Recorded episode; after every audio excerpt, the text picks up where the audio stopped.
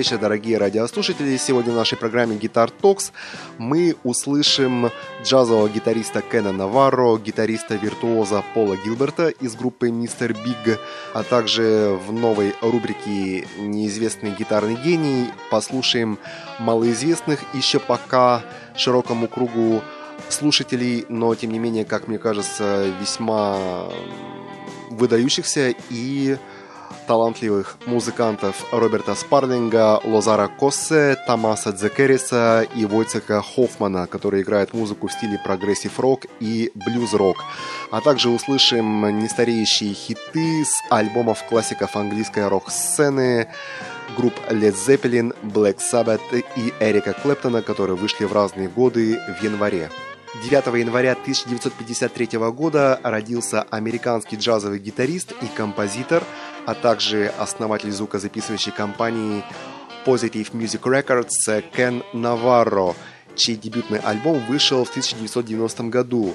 Кроме этого альбома, также им записаны были следующие диски Slow Dance, Love Colored Soul, The Meeting Place и Dreaming of Trains. Давайте послушаем его авторскую гитарную композицию, которая называется Ruby Lane.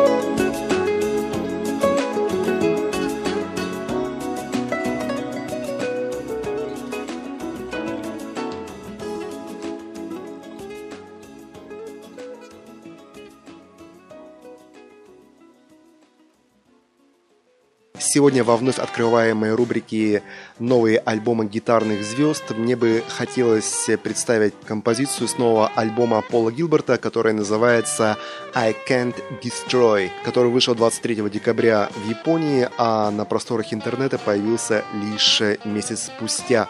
Что можно сказать об этом альбоме? Он не напоминает его прошлую работу, скажем, как Fools Universe, а скорее больше напоминает альбом Вибрато. Здесь нет э, сногсшибающих соло, и в целом саунд альбома больше тяготеет к блюзу и к мягкому интеллигентному классическому хард-року. Давайте послушаем композицию Пола Гилберта с этого альбома, которая так и называется «I Can't Destroy».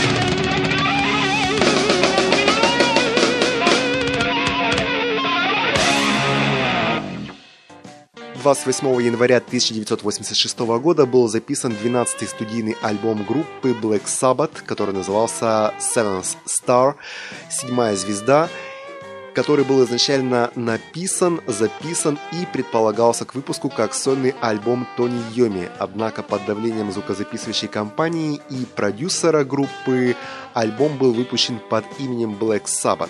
Вокальные партии на этом альбоме были исполнены бывшим вокалистом и бас-гитаристом группы Deep Purple Гленном Хьюзом. Так как альбом не был изначально предназначен для Black Sabbath, его звучание не похоже на предыдущие альбомы группы. Многие песни скорее блюзовые и являются менее тяжелыми в звучании. Этот альбом достиг 78 места в хит-параде Billboard. Давайте послушаем композицию с этого альбома, которая называется No Stranger to Love.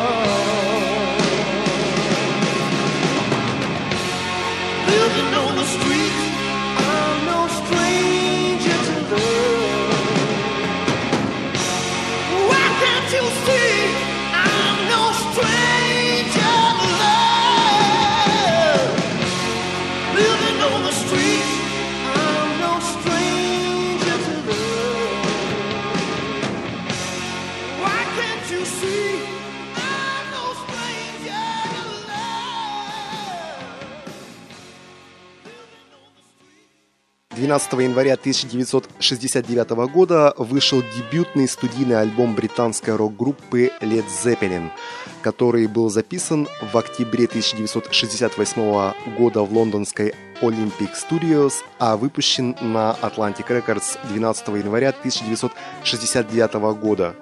Первоначально альбом собрал в основном негативные отзывы прессы, но имел большой коммерческий успех и впоследствии был высоко оценен рок-критиками. На запись этого альбома ушло в общей сложности 36 часов студийной работы. Эксперт по истории группы Led Zeppelin Дэйв Льюис отмечал, что за возможным исключением первого альбома Beatles Abbey Road, на который ушло в общей сложности 12 часов. Это самое эффективное использование студийного времени в истории рок-музыки. Давайте послушаем песню с этого альбома, которая называется Good Times, Bad Times.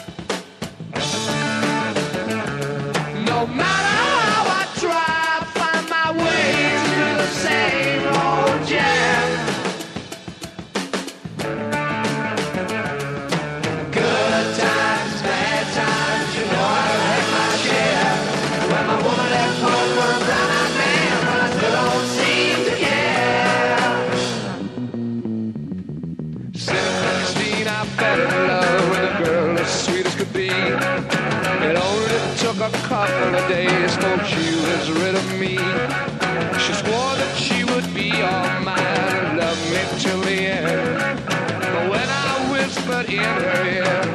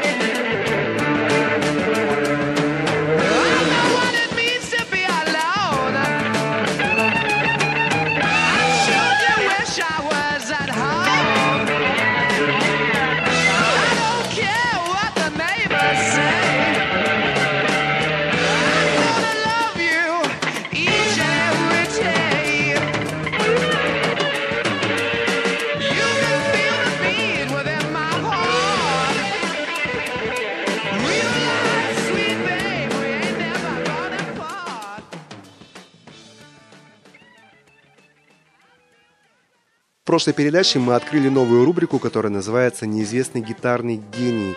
И в данном контексте мне бы хотелось э, в первую очередь рассказать об одном гитаристе, который мне чрезвычайно сильно понравился. Это настоящий виртуоз классической и рок-гитары, которого зовут Тамас Дзекерес.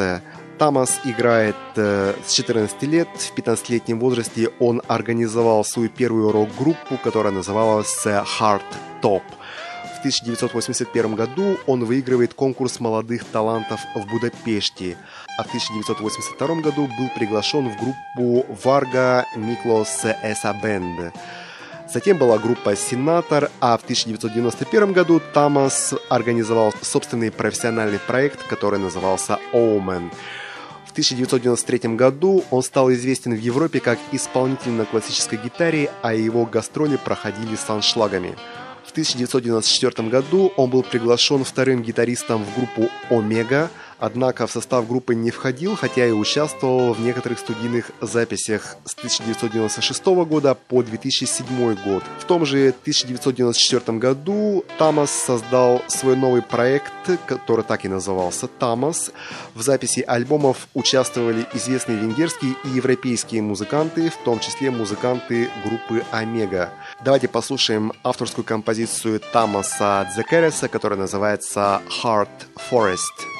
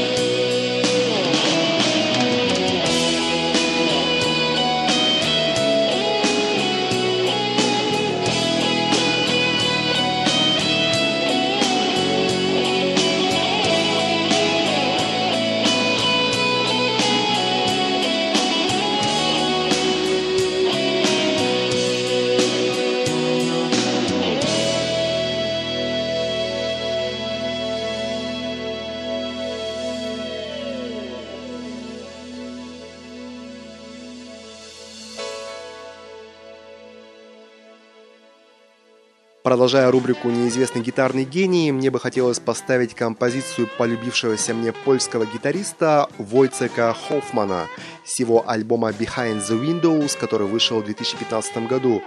Композиция названа странной достаточно аббревиатурой, а именно SDNRR.